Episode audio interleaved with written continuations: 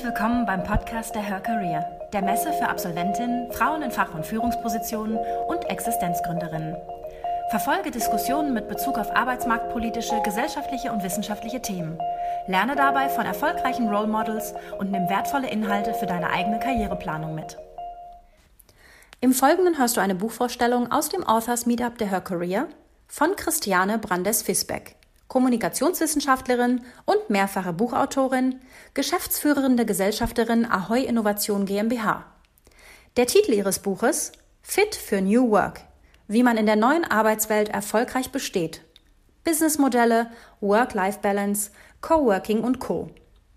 In der Diskussion wird es hauptsächlich darum gehen, wie Frauen mittels ihrer persönlichen Lernreise zu New Work ihre Arbeit sinnhafter und ihre Ziele gemeinsam und vernetzt mit anderen erreichen können. Viel Spaß beim Zuhören.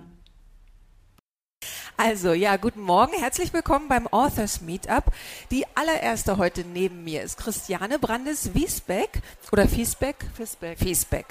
Und ähm, sie hat die Beratungsagentur Ahoy Consulting, so ein netter Name, gegründet und leitet die auch ähm, und hat viele Jahre ähm, die Digital Media Women in Hamburg geleitet. Also wir haben hier die Digital-Profi-Frau heute hier. Und sie ist heute hier mit ihrem Buch Fit für New, New Work, was sie mit Susanne Thielicke geschrieben hat. Ich stelle es mal hin, dann sehen Sie es auch gleich. So, New Work ist ja schon so ein bisschen so ein Buzzword, oder? Also so sprechen alle von. Ich bin mir aber gar nicht sicher, ob alle wissen, was damit gemeint ist. Hast du eine Definition oder kannst du so ein bisschen erzählen, woher kommt dieser Begriff? Eigentlich heißt es ja nur neue Arbeit und ist ja jetzt nicht so vielsagend. Genau. Und dann ist das noch so ein Begriff wie Handy, den wir eigentlich nur in Deutschland kennen. Ähm, also New Work definieren würde ich das ungern, weil das eigentlich, wenn man es wirklich ernst nimmt, für jeden was anderes bedeutet. Was aber entscheidend ist, dass wir eine andere, menschenorientiertere Arbeitsweise einführen möchten und dabei ist es auch egal, ob ich allein unterwegs bin, ob ich eine Firma habe, ob ich Angestellte bin, ob ich ähm, mit Führungsposition bin oder ohne Führungsposition, sondern das, was ein New Worker oder eine New Workerin macht, ist, dass sie sich überlegt, was sie wirklich, wirklich will. Also dieses really, really want ist ein Zitat glaubt man gar nicht, aber es gibt einen Herrn, übrigens ein Deutscher, der nach Amerika ausgewandert ist, Friedhof Bergmann, und der hat schon in, äh, vor ungefähr 40 Jahren ähm, diesen Begriff geprägt, damals allerdings in Detroit in Amerika, der General Motors beraten, als Personaler, also internes Consulting gemacht, weil damals die Förderbänder umgestellt wurden, technisiert wurden und dann hat man ganz viele Arbeiter entlassen. Und dieser Friedhof Bergmann hat gesagt, wieso entlasst ihr diese Leute? Das ist ja unmöglich, die sind arbeitslos und was soll aus denen werden? Und so diese ganze Technisierung später, dann Digitalisierung, kann ja nicht zur Massenarbeitslosigkeit führen.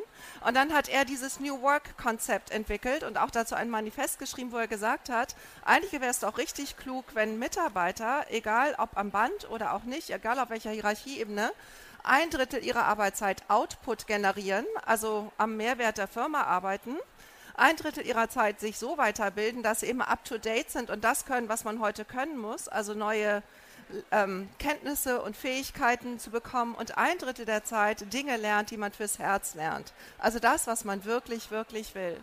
Und er hatte so dieses Gefühl, dass zufriedene Mitarbeiter, die sich weiterentwickeln und vielleicht auch von einem Arbeitsbereich in den anderen einsetzbar sind, wertvollere Mitarbeiter sind für ein Unternehmen, als die, die dann völlig gefrustet irgendwann gehen, weil sie sich langweilen oder wegrationalisiert werden. Und hat ähm, General Motors das tatsächlich ja, ausprobiert? Ja, die haben das eine Weile gemacht, mhm. irgendwann dann wohl nicht mehr. Ich vermute mal, dass dann ähm, Return on Invest und solche Themen dann wichtiger wurden. Mhm. Aber es war mal eine Zeit lang tatsächlich da.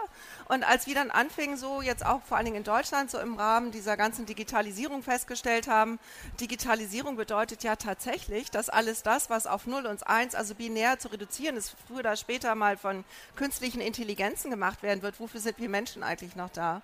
Und dann hat man sich lustigerweise zurückerinnert, dass Menschen auch kreativ sein können, innovativ, dass sie ein Herz haben, dass sie Intuition besitzen, dass sie gut miteinander können, dass sie miteinander agieren und auch auf neue Ideen kommen. Und deshalb ist auf einmal so diese Fokussierung auf diese wie man ja mal so schön sagt, Soft Skills so wahnsinnig wichtig geworden. Mhm. Und jetzt fängt, fängt diese Idee, dieses New Work, wo es wirklich darum geht, das zu tun, was einem wirklich liegt und mit anderen Menschen zusammen in Collaboration, auf Deutsch Zusammenarbeit, eben etwas Neues zu gestalten und sich die Arbeitswelt zu gestalten, in der man gut und gerne arbeitet, wo dann eben auch die Produktivität automatisch hoch ist, weil man wirklich mhm. gerne miteinander dort ist, wo man ist. Und Magst diese ganzen Nebenthemen, ne, so mhm. was ist ich, ähm, ob man jetzt mit Smartphones arbeitet oder aus dem Homeoffice ähm, oder wo man dann gerade ist, das sind wirklich Nebenthemen. Das sind vielleicht dann Begleiterscheinungen, aber eigentlich ist es nicht das zentrale Thema. Ja.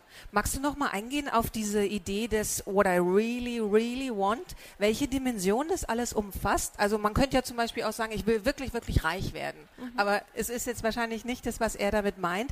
Oder vielleicht ein Teil davon. Aber welche Dimension kann das alles so umfassen? Also ich glaube, dass er das gar nicht so festgelegt hat, mhm. sondern er hat einfach gesagt, alles, was das Herz weitet und was eine Person motiviert, mhm. das kann auch Reichtum sein. Ich glaube nicht, dass er das ausgrenzen würde. Okay. Aber dass Menschen sich fragen, innerlich fragen, das geht dann auch schnell in Richtung Purpose. Ist ja so ein anderes Buzzword, was viele von euch auch kennen, dass wir gucken, was ist unser Sinn. Oder Simon Sinek, der gesagt hat, start with the why, fang mit dem Warum an. Wenn du ein neues Projekt machst, einen neuen Job suchst, frag dich erstmal, warum möchte ich das jetzt machen und gar nicht so sehr wie und was. Das sind erst nachgelagerte Fragen. Und ähm, wenn ich jetzt aber nur reich werden möchte, weil für mich Geld total wichtig ist, was ich übrigens nicht schlimm finde, weil gerade äh, Menschen, die aus äh, Verhältnissen kommen, wo nicht so viel Geld da ist, für die ist es sehr wichtig, reich zu werden. Das ist auch für viele Entrepreneure, vor allen Dingen auch in anderen äh, Teilen der Welt, ein wichtiger Antrieb. Ähm, also von daher, ich glaube, alles, was das Herz wirklich be be be bewegt und beschäftigt, ist das, was er mit really, really want meint. Ja. Und man sollte sich nicht so sehr einschränken und sagen, ach, den Job kriege ich eh nicht oder habe ich eh keine Chance oder das das ist nichts für Frauen. Also dass man wirklich ganz frei denkt und alles zulässt, was einem die innere Intuition so zeigt oder ähm, was man vielleicht auch bei anderen sieht, wo man denkt, oh, das möchte ich auch gerne mal machen. Mhm. Jetzt ist die Krise in Detroit ja schon eine ganze Weile her und trotzdem haben wir noch eine Arbeitswelt, wo wir oft das Gefühl haben, das beginnt alles gerade erst. Mhm. Was sind da so die Kräfte, so Old Work, die da einfach dagegen stehen, die mit New Work, also wo wir erstmal überzeugen müssen ja. oder die, wo wir irgendwas ins Rollen bringen müssen? Also ich vereinfache immer ganz gerne, um es zu verdeutlichen. Also Zuspitzung hilft ja mal so ein Thema zu kreisen und dann gibt es immer für mich so die Bosswelt. Bosse sind die Menschen, die Arbeit vorgeben, die kontrollieren, mhm.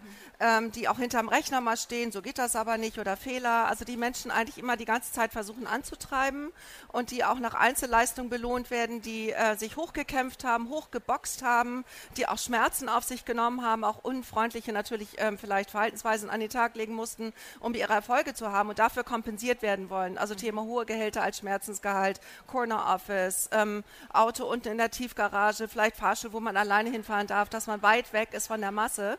Und diese Sozialisierung, die eben auch für viele Menschen so viel Erfolg gebracht hat, jetzt auf einmal zu verändern mit diesem Leadership-Konzept, wo es darum geht, dass man gemeinsam was miteinander tut, wo Hierarchie vielleicht noch eine Rolle spielt, aber nicht mehr so dominant ist und wo eine Führungskraft auch nicht mehr das Recht hat, Menschen fertig zu machen oder sie zu ähm, klein zu halten, sondern wo wir heute sagen, ein Leader ist jemand, der Menschen fördert, sie unterstützt, sie in die Größe bringt ähm, und auch Menschen die Möglichkeit gibt, sich selbst zu organisieren und nicht immer im Detail den Weg vorschreibt. Mhm. Und das ist natürlich für Menschen, die in dieser Bosswelt sozialisiert und auch erzogen worden sind und auch die so studiert haben. Also das BWL-Studium ist ja mechanistisch. Mhm. Es geht um Qualität. Qualität bekommen wir, wenn die, wenn die äh, Prozesse immer gleich sind, wenn sie eingeschliffen sind, wenn es funktioniert. Und jetzt auf einmal sind wir in dieser Leadership-Welt, wo diese ganzen Themen gar nicht mehr so wichtig sind. Ja. Und ich glaube, das sind zwei, zwei Kräfte, ähm, die man gar nicht auflösen sollte im Sinne von, dass wir die eine Welt durch die andere ersetzen, mhm.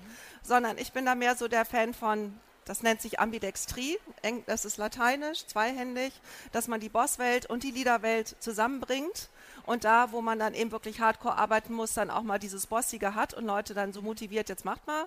Aber da, wo man innovativ sein soll oder wo es darum geht, miteinander zusammenzufinden, da ein bisschen mehr Leadership leben. Das ist so für mich dann eigentlich die gute Lösung, dass man das nicht mehr so gegeneinander ausspielt, sondern so in der Mitte versucht, mhm. einen Weg zu finden. Aber wenn man sich diesen Transferprozess so anschaut, hat man das Gefühl, die haben viel zu verlieren. Also oh, man ja. hat ja Macht, ja. Man, eben man kriegt Schmerzensgeld, ja. man macht eine Ansage und alle machen, was genau. man, was, was man ihnen sagt, was sie tun sollen. Ähm, welche Argumente gibt es denn, die davon zu überzeugen, dass sie das auch zulassen? Weil tatsächlich dann dieses neue Leadership ist ja chaotischer vielleicht auch ein bisschen. Man muss flexibler Anfang, sein, es bis ist man Regeln gefunden hat. Ja, also wie kann man denn, also weil, mhm. dass die Basis das will, so mhm. Purpose getriebene Arbeit äh, leisten, das ist verständlich. Aber wie kann man denn diese obere Riege da überzeugen, diesen Weg zu gehen? Also auch vieles in der Wirtschaft ist Framing. Also das ist ja so ein böser Begriff eigentlich so aus dem Social-Media-Umfeld. Aber wenn es im Moment angesagt ist, als Boss zu sagen, ich habe gelernt, und ich weiß nicht, äh, wie viele von euch so ähm, Chefs haben, die jetzt im Vortrag sagen, ich habe gelernt, früher wusste ein Boss alles, man war ein Alleswisser, heute lernen alle. Das ist schon mal eine neue Einstellung. Das heißt, viele Menschen gucken sich das modern auch ab.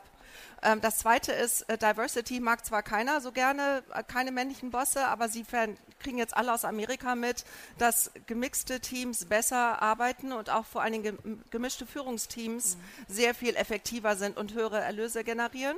Und ich glaube, die Ökonomie überzeugt dann doch. Das heißt, jetzt fängt man auch an, sich Gedanken darüber zu machen, okay, vielleicht mehr Frauenführung zu bringen, auch unterschiedliche ähm, Orientierung, also Kultur, äh, Glaubenssätze, sexuelle Orientierung zuzulassen und nicht immer im Standard sein zu wollen. Und das ist zwar schwer für sie einzusehen als Mensch, aber sie merken, dass die Zukunft in die Richtung geht.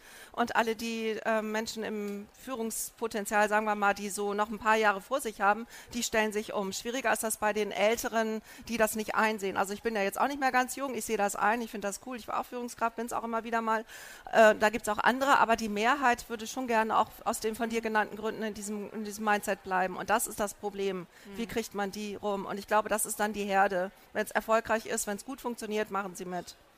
Du hast ja schon die Ausbildung genannt tröpfelt es denn schon so ins BWL-Studium rein? Also gibt es da schon alternative hm. Modelle, die gelehrt ja. werden? Also ja. ich bin Lehrbeauftragte, ähm, erst an der FOM, jetzt bin ich bei einer ähm, Fachhochschule für Gestaltung und ich lehre Leadership und Team und Strategie. Und im Moment mache ich das zum Beispiel so, dass wir wirklich Change-Prozesse als Seminar anbieten. Also die haben jetzt, weil das äh, Werber sind total lustig, die haben also eine Agentur, die die Fakey Fake nannten, Fake von gefaked, also alte Boss-Schule, zu Funky Funk sind die dabei zu transformieren. Das machen die Studierenden selbst. Also ich gebe da schon Impulse, dass ich sage so, guckt euch mal diese Innovationsmethode an oder dieses Tool oder lest mal das oder guckt euch das Video mal an. Aber die transformieren sich wirklich selber von diesem Boss zu diesem Leadership-Konzept mit Werten, mit hoher Moral, mit mit hoher Disziplin. Das haben die sich selber überlegt, das kommt nicht von mir. Ne, das heißt also, die sind ganz mit ganz anderen Werten getrieben, wollen ganz andere Dinge machen als vielleicht so ein jetziger Boss. Mhm. Und ich glaube, das wird Schule machen. Ne? Also so die, die, die Kraft, die Dynamik der jungen Leute, die es leid sind, diesen Fake zu machen, dieses oberflächliche, nur geldorientierte, schnelle, billige Produkte auf den Markt werfen. Ähm, ich glaube, da wird sich vieles regulieren. Und es könnte anstrengend werden für uns alles, glaube ich schon. Aber das lässt sich nicht aufhalten. Okay, dann lass uns doch ein bisschen ähm, in die Inhalte deines Buches noch weiter einsteigen. Also um einfach ähm, Ihnen und euch so ein bisschen den Überblick zu geben, wer das Buch vielleicht noch nicht hat. Ähm, es geht in dem Buch um ähm, überhaupt, was ist New, New Work, dann geht es um Coworking, um das Mindset, um Methoden, ums Netzwerken, um Leadership und Geschäftsmodelle. Also das ist so dieser ganze Themenkomplex und wir haben uns im Vorgespräch mal zwei Themen so rausgepickt, über die wir heute ein bisschen mehr sprechen wollen. Und als erstes das Mindset, weil wir wir schon das Gefühl hatten beide, das ist so der größte Bereich. Also, und wir haben ja jetzt schon gerade gesprochen, man muss in den Köpfen erstmal was ändern. Ähm, mhm. Was ist so ein Mindset? Also wie kann man, wie fängt man da an? Also das Beste ist, dass man erstmal bei sich selber anfängt. Und das ist gerade bei Führungskräften so das große Problem, weil Führungskräfte lieben das so, wasch mich, aber mach mich nicht nass. Dann finden die eh toll, New Work. Dann sagen sie zum Beispiel, so ein Direktor sagt dann zu seinem Abteilungsleiter, mach mal. Und er selber hat damit aber nichts zu tun, weil er hat es ja delegiert. Und jetzt ist das Mindset, selber machen, selber mitlernen, selber ähm, ausprobieren. Und das ist für viele sehr schwierig, weil welche Führungskraft, die es gewöhnt ist, ja theoretisch alles besser wissen zu müssen, in Klammern, die wissen ja, dass sie es gar nicht mehr besser besser können, aber sie wollen ja versuchen, diesen, diese, diesen, diesen, diese äußere Erscheinung aufrechtzuerhalten. Und dass die jetzt lernen, mit anderen zu lernen, das ist so die größte Hürde. Und äh, wenn die dann aber verstanden haben, dass es Spaß macht, miteinander zu lernen, und dann kann der eine dies gut und der andere kann das gut und dann kann die Führungskraft aber auch was gut. Und wenn die dann auch durch Reverse Feedback auf einmal verstehen, dass das Spaß macht, dann sind die voll dabei. Aber diese erste Schwelle, und deshalb nenne ich das dann immer Heldenreise, das kommt ja aus dem Film- und Fernsehgeschäft. Es gibt dann immer Helden, die von der bekannten in die unbekannte Welt reisen. Das kennen wir aus dem Film, das kennen viele vom Gaming. Und wenn ich dann mit diesen Führungskräften sage, so, wir gehen jetzt mal auf eine Heldenreise und sie sind alle total super und jetzt ist hier diese Schwelle, da müsst ihr mal rüber und dann lernen wir alle zusammen und wir gehen zusammen und dann bringe ich ja, weil ich ja Ahoy Innovation GmbH, also ich bin ja so eine, so eine Seglerin und dann ne, so im Sturm, dann ist der Kapitän natürlich der Erste, aber wenn ein bisschen Flaute ist, dann können auch alle ein bisschen entspannter miteinander umgehen und dann finden die das immer so cool, dann haben die richtig Lust mitzumachen. Und dann lernen die so nach und nach, sich mit ihren Teams zusammen äh, weiterzuentwickeln. Also erst macht man das natürlich unter vier Augen, damit die sich dann wohl und sicher fühlen, aber wenn die innere Sicherheit da ist, dann können die mit anderen zusammen lernen. Und dann, wenn das dann erstmal in in Fluss gekommen ist, dann fangen die auch an, eine gute Intuition zu entwickeln. Okay. Dann macht das richtig viel Spaß. Wie lange ist so ein Prozess? Weil ich kann mir vorstellen, klar, mhm. man, also es klingt erstmal toll, so eine Heldenreise und ich möchte der Held sein und dann begebe ich mich auf die Reise, aber dann kommt sehr, sehr oder garantiert die erste Krise und genau. in Krisen fällt man auf altes Verhalten genau. zurück. Genau. Ähm, das heißt, man muss die schon lange begleiten, dass sie dann doch immer wieder diese neuen, das neue Denken irgendwie trainieren. Genau. Mhm. Wobei die sich dann ja auch gegenseitig helfen, das ist ja schöne. Ne? Also auf einer Heldenreise, wenn man mit vielen unterwegs ist, wenn der eine oder andere Angst bekommt, der sagt, ach komm, wir schaffen das schon. Und dann motivieren die sich gegenseitig. Ähm, also ich begleite meistens Teams auf sechs Monate. Das ist so die Zeit, die ich denke, weil man muss ja auch ein bisschen auf Budget achten. Es darf ja nicht zu teuer sein und muss auch überschaubar sein. Und dann kann es auch sein, dass es dann mal verlängert wird. Aber nach sechs Monaten hat man das mit dem Mindshift so gut hin, dass dass die erste, also dass die sich als Team schon mal anders äh, sehen, anders miteinander arbeiten, auch mal digitale Tools ausprobiert haben, vielleicht auch schon eingeführt haben, äh, dass, ähm, dass man gemeinsam überlegt, wie man Prozesse anstößt, man im Team auch vielleicht unterschiedlich vorgehen darf, dass nicht immer alles gleich sein muss. Mhm. Und wenn die das dann erstmal so auf den Weg gebracht haben und auch merken, dass das gut läuft und dass man das auch hinbekommt, weil man vielleicht andere Aufgaben dann nicht mehr macht. Also ich rate immer vor der Innovation Disruption, lasst ein paar Sachen weg, die unwichtig sind. Also gehe ich mit vielen Teams dann erstmal durch deren, was machen die denn für Berichterstattung, was gibt es da für Bürokratie, die man vielleicht mal auslassen kann. Ähm, viele, viele ähm, Reports werden gar nicht gelesen oder gar nicht gebraucht und dann kann man mittelfristig dann auch mhm. beantragen, dass die nicht mehr verfasst werden müssen. So, also wir machen erstmal Dinge weniger, damit Zeit für das Neue ist. Und dann sind die mittendrin und dann machen die es auch gut alleine weiter. Und dann gibt es ein paar, die wollen dann ab und zu mal anrufen oder man kommt ab und zu vorbei. Aber das ist dann nicht mehr schwer, weil die haben das Wissen in sich. Die kollektive Intuition, so nenne ich das, ist in den Teams vorhanden. Man muss ihnen nur ein bisschen helfen über die Schwelle. Wenn du Teams sagst, das ist dann so mittleres Management, oberes Management? Oder? Nee, ich, also ich halte, ich, ich berate nicht Firmen, sondern mhm. ich berate Teams, das heißt Abteilungen, Bereiche. Okay. Weil, weil ich diese ja. Philosophie vertrete, dass man, also ich finde es sehr schwierig, eine ganze Firma zu transformieren. Mhm. Das machen zwar viele. Ich finde es einfacher, dass man so kleine Kernteams nimmt, die da Interesse dran haben, dass man die begleitet.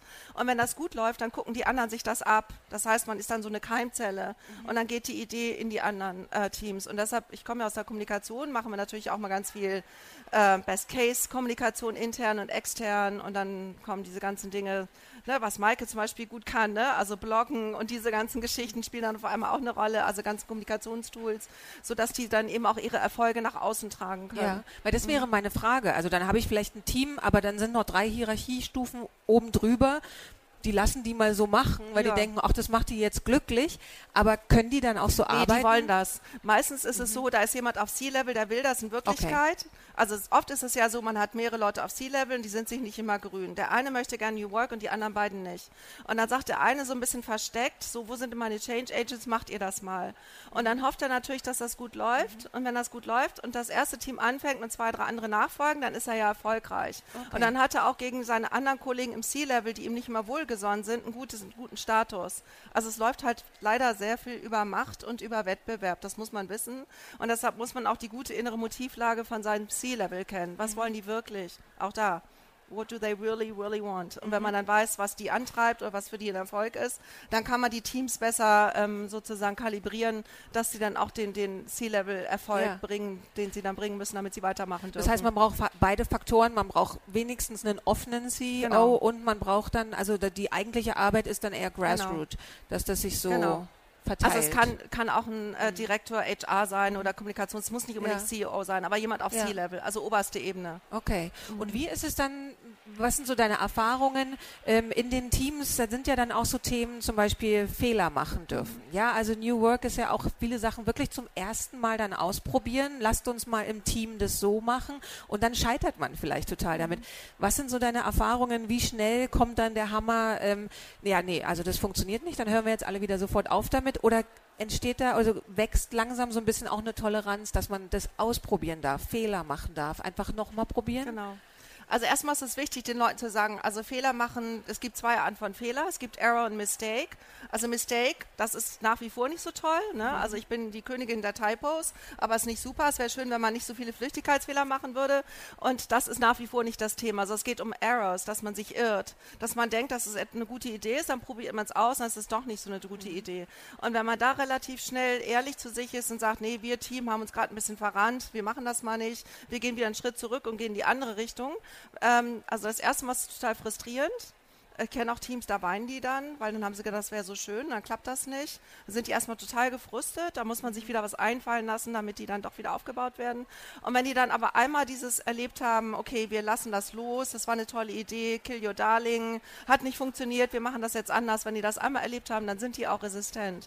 Und dann geht das ganz gut mit dieser Lernkultur. Okay, das mhm. heißt so, und dieses halbe Jahr, was du vorhin erwähnt hast, das ist dann so der Zeitraum? ist dann meistens erstmal so ein bisschen okay. Stress und dann sind mhm. alle so ein bisschen, oh, wir haben keinen Bock mehr. Aber okay. es gehört ja dazu, Heldenreise, es geht im Kreis, man geht nicht zurück, sondern nach vorne. Mhm. Ja, und das ist halt dann mein Job, mir dann immer Sachen einfallen zu lassen. Und das ist immer sehr unterschiedlich, je nachdem, wie die Teams zusammengestellt sind, was mhm. die motiviert. Aber man kennt sich dann ja nach einer Weile und mhm. ja. Ja, der zweite Punkt, wo wir gesagt haben, das ist was, worüber wir unbedingt reden sollten, und das ist jetzt immer schon mal schon wieder angeklungen, ist so das Netzwerken. Mhm. Ähm, also, dass die Kommunikation einfach verbessert werden muss. Du sagst auch, das ist eine der grundlegendsten Dinge, dass die lernen zu kommunizieren und wir bringen denen mhm. das bei. Ähm, grundsätzlich, wie gut oder schlecht sind denn Leute im Kommunizieren? Also so, man hört ja immer wieder eigentlich, also die meisten müssen es wirklich lernen von Grund auf. Ja, sagen wir mal so, ich glaube, was ähm, auch da gibt es Generationsunterschiede. Meine Generation ist zum Beispiel sehr gut im Smalltalk und, und gute Stimmung schaffen, aber nicht immer so gut darin, auf den Punkt zu kommunizieren. Also brauchen manchmal ein bisschen länger. So, und junge Leute sind sehr gut auf den Punkt, aber die reden vielleicht nicht so gern, die schreiben dann lieber. Mhm. Und, ähm, und es ist nicht so einfach in Teams so Kommunikation zu entwickeln, wo alle zufrieden sind. Und deshalb einer meiner Workshops ist auch immer, dass wir uns darauf einigen, wann telefonieren wir, wann schreiben wir, wann schreiben wir E-Mails, wann schreiben wir vielleicht also viele führen dann Teams oder Slack oder irgendwie so ein Kommunikationstool ein, weil das besser zu New Work passt. So für die informelle Transformat äh, Kommunikation, weil man in verschiedenen Kanälen auch sieht, was die anderen macht. So und ähm, ja, das ist dann auch so ein Lernprozess miteinander zu kommunizieren, erstmal im Team mhm. und dann auch das Strategische nach außen kommunizieren. Also wenn ich gelernt habe, äh, dass das ganz gut läuft mit meinem Transformationsprozess, dann kann ich das ja auch anderen Kollegen erzählen und vielleicht auch strategisch. Also irgendwelchen Menschen, die ähm, offiziell oder inoffiziell viel zu sagen haben in anderen Strukturen innerhalb meines Unternehmens oder auch im anderen Unternehmen. Und da macht es sehr viel Sinn, dass ich mir überlege, mit wem spreche ich, was erzähle ich denen ähm, und zum Beispiel viele Leute stöhnen ja auch immer gerne, dass man sich überlegt, wie viel stöhne ich und kann ich vielleicht auch positive Nachrichten erzählen, dass die Leute nicht schon vorher so frustriert sind. Also so diese positive Lebenseinstellung ist bei Veränderungsprozessen das A und das O, sonst kriegt man das einfach nicht hin. Und dass man auch mal wieder sagt, ja, es ist dann zwar schwer, aber wir motivieren uns halt einfach weiter und ähm, gehen mhm. guter Dinge nach vorne. Und wenn man das dann so gelernt hat und die Menschen merken, dass die in der Abteilung gute Laune ist, vielleicht besser als vorher, das motiviert dann wieder andere so sehr auch mitzumachen, weil alle haben Sehnsucht nach Gemeinschaft, guter Laune und fröhlichem, fluiden Arbeiten. Das ist einfach so ein menschliches Wollen. Ja. Ein, ein Skill, der glaube ich, also der sehr schwer ist, der aber auch wahnsinnig wichtig in dem Prozess ist, ist ja um Rat fragen. Mhm. Also andere um Hilfe mhm. bitten zum Beispiel. Mhm. Wie gut funktioniert das? Also weil jetzt so die alte Arbeitswelt ist ja schon, dass man erstmal, man kriegt auch beigebracht, mhm. dass man erstmal Ja sagen soll mhm. und ähm, man kriegt schon mhm. alles hin. Aber um dieses wirklich sehr Kooperative zu haben, um auch wirklich Vertrauen aufzubauen, vielleicht mal du hilfst mir, ich helfe dir, ist ja um Hilfe fragen ganz wichtig. Mhm. Ja, es gibt so zwei Typen von Menschen. Die einen fragen immer um Hilfe, wo man manchmal denkt, versuch doch mal. Äh, das ist nach wie vor ein Thema, was es da auch gibt. Aber die anderen fragen halt nie um Hilfe, weil sie denken, sie müssen es wissen. Mhm. Aber da kann man dann vormachen. Also was ich zum Beispiel mache, auch wenn ich dann jetzt in Unternehmen gehe, ich stelle auch mal ganz viele Fragen und sage, ich verstehe das nicht, könnt ihr mir erklären, was das heißt oder das habe ich nicht verstanden. Könnt, also wenn die merken, dass ich frage und zugebe, dass ich was nicht weiß, dann fragen Leute auch schon mal eher irgendwie was nach und dann gibt es weniger Missverständnisse. Und dieses Um Hilfe lernen mache ich auch manchmal als Übung. Also ich habe ja immer so Intervall. Ähm, Themen, wo ich mich mit denen treffe. Und dann kriegen die, für, also ich habe so eine Canvas, wo ich dann die Erfolge dann immer die, den eintragen lasse. Und da gibt es ein Feld, das heißt ähm, Erfolgs- und Entwicklungsbarometer. Und dann kriegen die Aufgaben. Und dann müssen sie bis zum nächsten Mal irgendwas machen. Und eine Aufgabe ist auch immer, frag mal andere Leute um Rat und guck mal, wie es dir damit geht. Und das kann man erstmal zu Hause anfangen, wo es nicht so weh tut. Und dann kann man immer mehr in die Bereiche gehen, wo das dann vielleicht ein bisschen kritischer ist. Und ähm, wenn die das dann anfangen so zu üben, mhm. gibt ja nicht jeder zu, dass er das übt, aber alle machen es dann doch irgendwie, ähm, man merkt, dass sie damit entspannter miteinander umgehen. Aber es ist natürlich schon wichtig, dass man da um Rat fragt, wo es auch substanziell ist. Also nicht so dieses, ich finde gerade irgendwas nicht, kannst du mir mal helfen, sondern es geht schon so um, äh, ich, ich, ich weiß jetzt gerade nicht, wie ich gut Feedback geben soll in dem Kontext. Sandwich haben wir alle gelernt, ist nichts. Mhm. Ne? Und wie mache ich das denn jetzt, positives Feedback geben und dass man sich da gegenseitig hilft oder sagt, guck dir mal den TED-Talk an oder liest dir das Blog durch oder frag mal den und den oder geh da mal zum Barcamp, da, da gibt es eine tolle Session mhm. zu. Sowas. Und wie sind denn so deine Erfahrungen, was so die Geschlechter angeht? Also wir sind jetzt hier auf einer Frauenmesse, mhm. ähm, also Frauenteams, Männerteams, gemischte Teams. Wie, also laufen diese Prozesse unterschiedlich? Sind die Lernprozesse unterschiedlich? Also für mich ist es, ähm, also erstmal habe ich lustigerweise mehr Teams, wo mehr Frauen als Männer drin sind. Das nur mal so. Ich glaube, dass Frauen offener für Neues sind. Sowieso, wir sind es gewöhnt, ständig in Veränderung zu leben.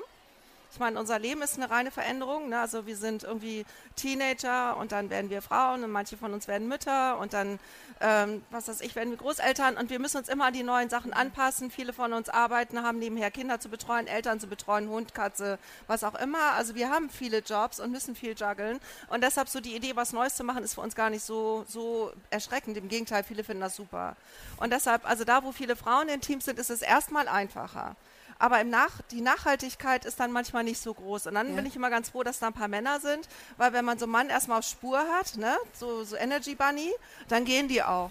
Das heißt also, der Impuls kommt auch von den Frauen und dann dieses Nachhaltige kommt dann eher von den Männern im Team. Woran liegt und ich das? bin jetzt leider sehr pauschal. Also ich, es gibt immer Ausnahmen. Ich möchte das jetzt nicht hier. Ja, ja, wir reden ne? über Tendenzen. Ne? Genau. Aber woran liegt es? Ähm ich glaube, das ist einfach so, ein, also man sagt ja, es gibt ja so mehr, männliche und weibliche Merkmale, wobei ja nicht jeder Mann männliche Merkmale ausschließlich an jede Frau, aber so ein weibliches Merkmal ist so immer gucken, was gibt es eigentlich, was ist neu und Männer sind immer straight im ah, okay. Ziel erreichen und das maximal schnell. Mhm. Und wenn du das zusammenbringst, sagen wir heute sind es gute Teams, weil du brauchst immer so ein paar Leute, die gucken, was es gibt und ein paar, die mhm. das dann umsetzen mhm. und äh, dann funktioniert das eigentlich ganz gut. Ja. Ich habe kein einziges nur Männerteam übrigens. Das sind alles gemischte Teams oder äh, ich habe eine Gruppe, das sind wirklich tatsächlich nur Frauen, die haben jetzt einen Mann und sind ganz glücklich, dass endlich auch ein Mann über den im Team mhm. ist. Das ist übrigens keine Female-Geschichte, ne? Das ist eine ganz, also es ist eine öffentlich-rechtliche Anstalt, also eher Verwaltung, nur um ne, keine Vorteile zu schüren. Kommt man äh, nicht drauf, dass da nur Frauen arbeiten. Wenn ähm, wir so die Frage stellen, also wenn, oder wenn man sich selber die Frage stellt, was will ich wirklich, wirklich, wirklich, da gehört ja auch die Frage dazu, was brauche ich und was tut mir gut. Wie ist es denn heute in Unternehmen, ähm, also zum Beispiel machen ja viele jetzt diesen ähm, Prozess von Einzelbüros zu Coworking mhm. Spaces zum Beispiel. Also offene, mhm. offene Büros, ähm, Coworking Space ist der falsche Begriff, aber eben offene äh, Grundrisse. Und dem manchen Leuten ist es zum Beispiel ja vielleicht zu viel und die sagen, da kann ich nicht gut arbeiten, ja, wenn ich dann alle Telefone höre zum Beispiel. Ähm, wie, wie funktioniert denn das, wenn ich merke, so, okay, New Work, da ist dann so diese pauschale Idee, also es gibt ja dann so diese Klischee-Idee, okay, wir sitzen alle in einem Raum, wir machen immer Brainstorming miteinander und so und eigentlich habe ich aber das Gefühl, es passt gar nicht zu mir, diese Art des Arbeitens. Wie kann ich denn sowas dann kommunizieren in so einem Prozess? Also in diesen Teams, mit denen du arbeitest, wird da wirklich auch Bestandsaufnahme gemacht, nicht nur was will ich, sondern auch was brauche ich? Auf jeden Fall. Ja. Also es geht immer darum, was wollen wir und auch was brauchen wir. Und mit den Räumen, das ist ein schönes Thema. Ähm, Also so diese multifunktionalen Räume funktionieren ja nur dann, wenn du auf Fläche sitzend nicht telefonieren darfst. Mhm. Ne? Also die Räume sind ja so gestaltet, dass du lange Tische hast, wo die Leute dann einfach nur tippen, mhm. also still arbeiten. Und wenn man telefonieren oder eine Videokonferenz haben will, dann geht man in einen extra Raum und die sind meistens sehr klein, dass man da nicht irgendwelche anderen mhm. Gespräche führt, sondern dann ist man da eben in seinem Call oder in seinem Videocall. Und deshalb ist es ja auch so, dass viele Leute heute nur noch Termine verschicken und man gar nicht mehr spontan irgendwo ranrufen kann, weil man weiß ja gar nicht, in was für eine Art von Setting diese Person gerade arbeitet. Ähm, und wenn das dann einmal verstanden ist, dass es also nicht laut ist in diesen großen Büros, dann geht das eigentlich ganz gut. Okay. Es gibt Firmen, die, die zwingen ihre Leute sozusagen, sich umzustellen. Also in meinem ersten Buch habe ich ja ein Interview mit dem CEO von Philips geführt. Der hat gesagt, wir machen diesen Space, wir sparen äh, 40 Prozent der Energie, äh, 40 Prozent der Mitarbeiter haben keinen Platz, wir sparen dadurch auch Raummiete. Also für den war das eine effiziente Maßnahme. Und er hat sich mit dem Betriebsrat so besprochen, dass der Betriebsrat gesagt hat, okay, ich mache mit, aber wir kriegen eines Büro. Nur die, alle anderen saßen auf Fläche und in Funktionsbüros und in den Lounge Areas okay. und großen Küchen und was sie so hatten. Und er selber saß aber auch auf Fläche, aus Fläche. Und er selber ging auch in die Kantine und holte sich seinen Kuchen, was sie vorher nicht gemacht haben, die okay. CEOs.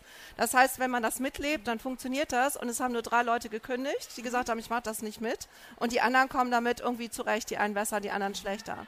Da, wo ich bin, die haben das Geld nicht, die können nicht so viel verändern und da ähm, experimentieren wir ein bisschen. Also in einer Gruppe machen wir das jetzt so, dass die aus ihren Dreierbüros auch Funktionsräume machen, aber dass wir uns gerade überlegen, nach welchen Funktionen werden die jetzt genutzt. Mhm. Ähm, also es ist schon gut, wenn man nicht seinen festen Platz mehr hat wie früher mit seiner Palme und seiner ne, was weiß ich, seinen Bildern, Galerien, sondern dass man auch ein bisschen flexibler im Alltag ist und sich überlegt, was mache ich als nächstes, welche Umgebung brauche ich, weil diese Flexibilisierung auch beim Mindshift hilft mhm. ähm, und auch eine neue ähm, Umgebung auch das Denken verändert, aber äh, es, es geht halt nicht, also es haben halt nicht alle das Budget, um da jetzt mhm. gleich eine neue umzubauen. umzubauen. Ja, ja. also es ist ja auch nicht ganz billig. Ne? Ja, okay. Ich lade Sie ein, Fragen zu stellen. Solange wir Christiane Fiesbeck, äh, Brandes Fiesbeck jetzt hier haben, bestürmen Sie sie gerne mit Fragen. Wir haben so zehn Minuten. Traut sich jemand sofort? Wir haben ein Mikrofon. Ja, ich habe ansonsten auch noch Fragen, falls Sie schüchtern sind. So, ist es an? Ja. Ist es an? Ansonsten, nee, halt. Jetzt? Hallo? Ja? ja, jetzt ist es an. Sehr schönes Buch. Ich habe es zu Hause und ich habe es vergessen. Ach, schade. Richtig nah ran. Ähm, und ich habe eine Frage, weil Sie gesagt haben, wenn der Prozess nicht ganz funktioniert, dann gehen Sie zurück. Arbeiten Sie auch äh, vielleicht mit agilen Methoden, mit, mit irgendwas, weil Sie sagten ja, Sie gehen zurück, Sie schauen sich das Thema an. Gibt es da auch Personen oder Key Persons, die Sie dann für bestimmte Aufgaben in diesem Prozess bestimmen? Also sagen wir mal so, ich, ich bin keine Scrum Masterin und ich führe keine agilen Methoden ein, aber es gibt Teams, die haben das schon und da mhm. nehme ich das dann auf. Also ich bin nicht diejenige, die jetzt so Prozesse einführt, die ganz weit weg sind von den Teams. Die meisten, die ich äh, so anleite, die sind die wollen das gar nicht. Die finden das Wort agil auch schrecklich und eigentlich finden die New Work auch doof. Sondern ich helfe eigentlich mehr so den Teams in dem Umfeld, wo sie sind, ein bisschen innovativer, offener mhm. und ähm, zufriedener so zu arbeiten, dass der Output wieder stimmt. Also ich bin eigentlich nur dabei, so eingefahrene Prozesse zu verändern. Und da können agile Methoden dabei sein, aber es ist nicht für mich nicht zwingend. Ich bin überhaupt gar kein Methodenfreak, mhm. sondern ich bin eher so die Hausfrau, die guckt, was passt und dann schlage ich den Leuten vor, ihr könnt das, das oder das machen und dann testen die das und dann sagen sie, okay, das finden wir interessant und das finden wir nicht so interessant. Und wenn da so ein Scrum Master dazwischen ist, klar machen die dann Scrum und Kanban Boards machen ja auch Sinn. Also es gibt ja ganz viele tolle Tools, aber ich zwinge niemand mit etwas zu arbeiten, weil dann haben die keine Lust mehr. Also die kriegen ja immer schon Software und andere Change-Prozesse. Da, da haben die ja gar keinen Bock drauf. Die wollen jetzt eine innere Transformation. Das ist viel wichtiger. Danke. So, haben wir gleich noch eine Frage? Dann einmal bitte das Mikrofon weiterreichen. Machen wir erst hier und dann nach vorne. Hallo. Äh, Sie haben erwähnt ähm, die Änderung vom Boss zum Leadership. Was war dann Ihrer Meinung nach die beste Erfahrung? Wie kann man einen Mitarbeiter, der vielleicht geistig immer noch in der alten Einstellung steckt, mhm. wie kann man am ehesten davon überzeugen, dass es auch für ihn, für ihn persönlich, auch mit seinem persönlichen Hintergrund vielleicht gar nicht zusammenpassen, trotzdem noch ein Vorteil ist, sich dahin zu entwickeln? Das Danke. ist eine ganz interessante Diskussion, die immer wieder geführt wird. Also dazu zwei Anmerkungen. Erstmal glaube ich, dass es zwei Typen von Menschen gibt. Die einen, die brauchen Strukturen und Kästchen und geordnete Systeme. Und die anderen mögen es, wenn es ein bisschen freier und intuitiver und fluider ist. Und so ein Kästchenmensch, also in der Disk-Welt sind das ja die eisblauen, die richtig dunkelblauen, ähm, die davon zu überzeugen, dass New Work ähm, gut ist, geht eigentlich nur, indem man ihnen ganz sicher erklärt, was sie erwartet. Also das ist fast schon so, wie, wir, wie man jemanden, der ähm, Asperger hat, erklärt. Und wenn wir jetzt New Work machen, dann machen wir als erstes versuchen wir unsere Einstellung zu ändern und dann machen wir uns Gedanken über Leadership-Modelle und dann machen wir uns Gedanken, wie wir zusammenarbeiten und da könnte das rauskommen oder dieses oder jenes, sodass die keine Panik haben müssen, dass sie ihre Sicherheit verlieren. Weil die meisten Menschen, die die Veränderung nicht wollen, haben Angst, dass sie nicht klarkommt und dass sie keinen Rahmen mehr haben. Also es sind Menschen, die brauchen Rahmen.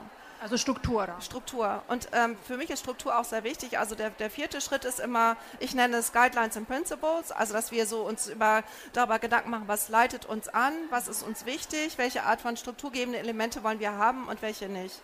Und dann sind die immer ganz stark und spätestens dann kommen die auch in die Element, weil dann sind das die Leute, die man braucht, weil die gut sind in Struktur. Und es geht jetzt nicht um einengende Struktur, sondern dass wir zum Beispiel sagen, ähm, ganz ehrlich, also telefonieren dann wirklich nur nach, ähm, mit Terminen oder wenn es super, super wichtig ist.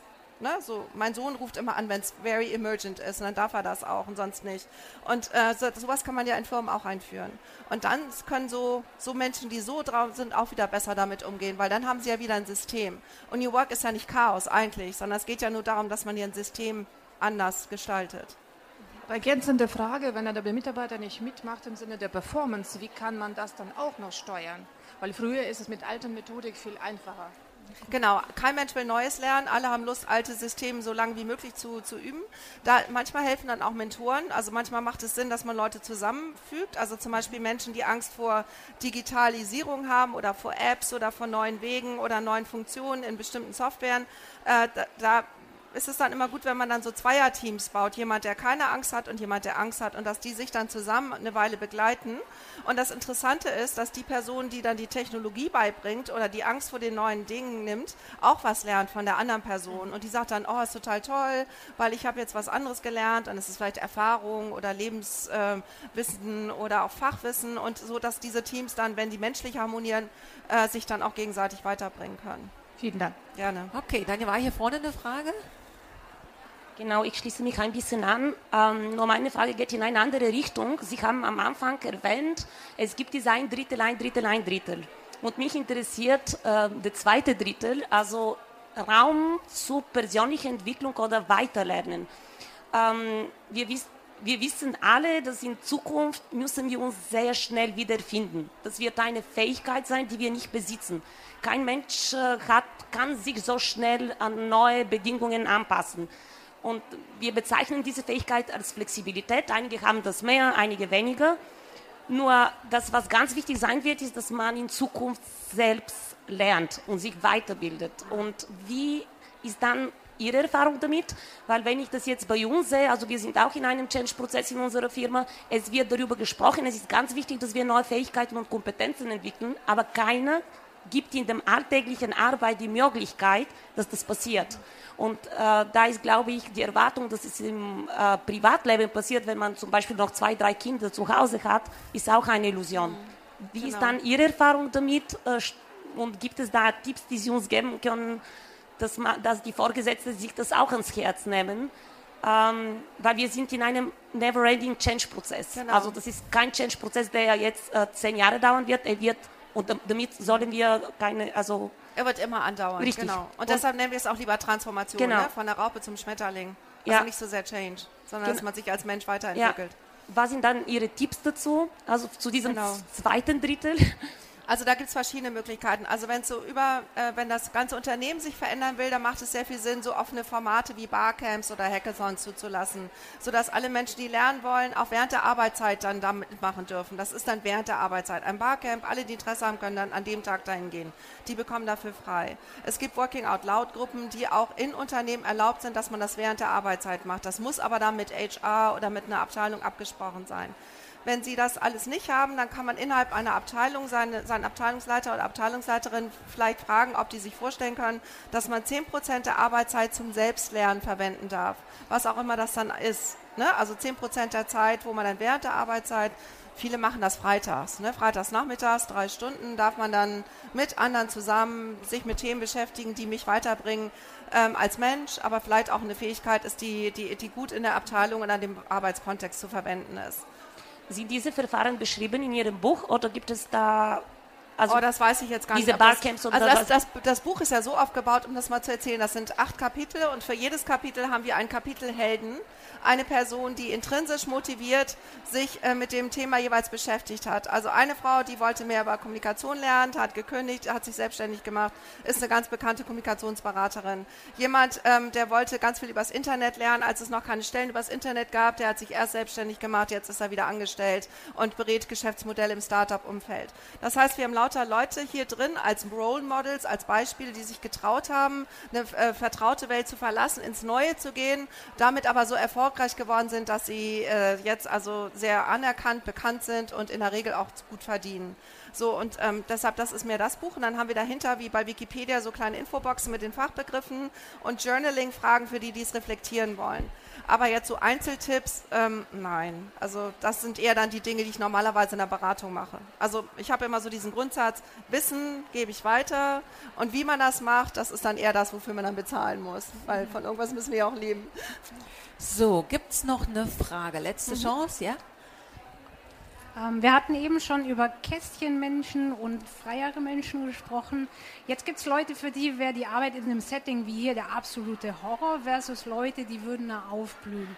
Inwiefern spielen Introversion und Extraversion bei Ihrer Arbeit eine Rolle? Spielt eine große Rolle. Also ich finde auch, dass man bei diesen New Work-Transformationen auch Menschen nicht ändern sollte. Also es wird ja auch im New Work-Prozess ähm, Rollen geben, wo ich introvertiert sein kann oder wo ich vielleicht auch regelmäßiger arbeiten kann. Das heißt ja nicht, dass jetzt alle irgendwie oszillieren müssen und sich viel bewegen müssen, sondern eigentlich geht es eher darum, dass man so in seiner Persönlichkeit äh, innerhalb dieser Prozesse eine, eine Funktion und eine Rolle findet, wo man mit seiner Persönlichkeit und seinen Kenntnissen gut reinpasst. Ähm, also deshalb, ich glaube nicht, dass wir jetzt Menschen verändern oder umerziehen wollen. Ne? Also so Social Engineering ist jetzt nicht so der Ansatz. Ne? Also ich glaube, es geht einfach darum, Räume zu schaffen, wo jeder maximal gut seine Persönlichkeit einbringen kann, aber mit Rücksicht auf das Ganze. Also ein bisschen mehr ähm, Ego ins Ökosystem einbringen, so dass das gemeinsame Ziel, wir wollen menschlich miteinander arbeiten, erreicht werden kann. Vielen Dank. Super. So, dann sind wir am Ende dieser Runde angekommen.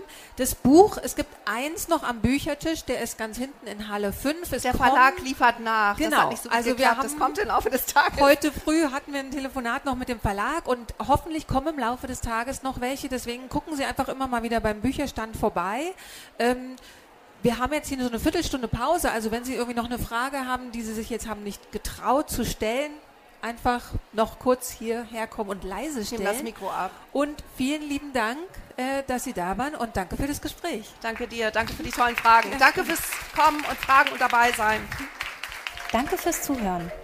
Weitere spannende Folgen und aktuelle Informationen zur kommenden Messe findest du unter www.her-career.com.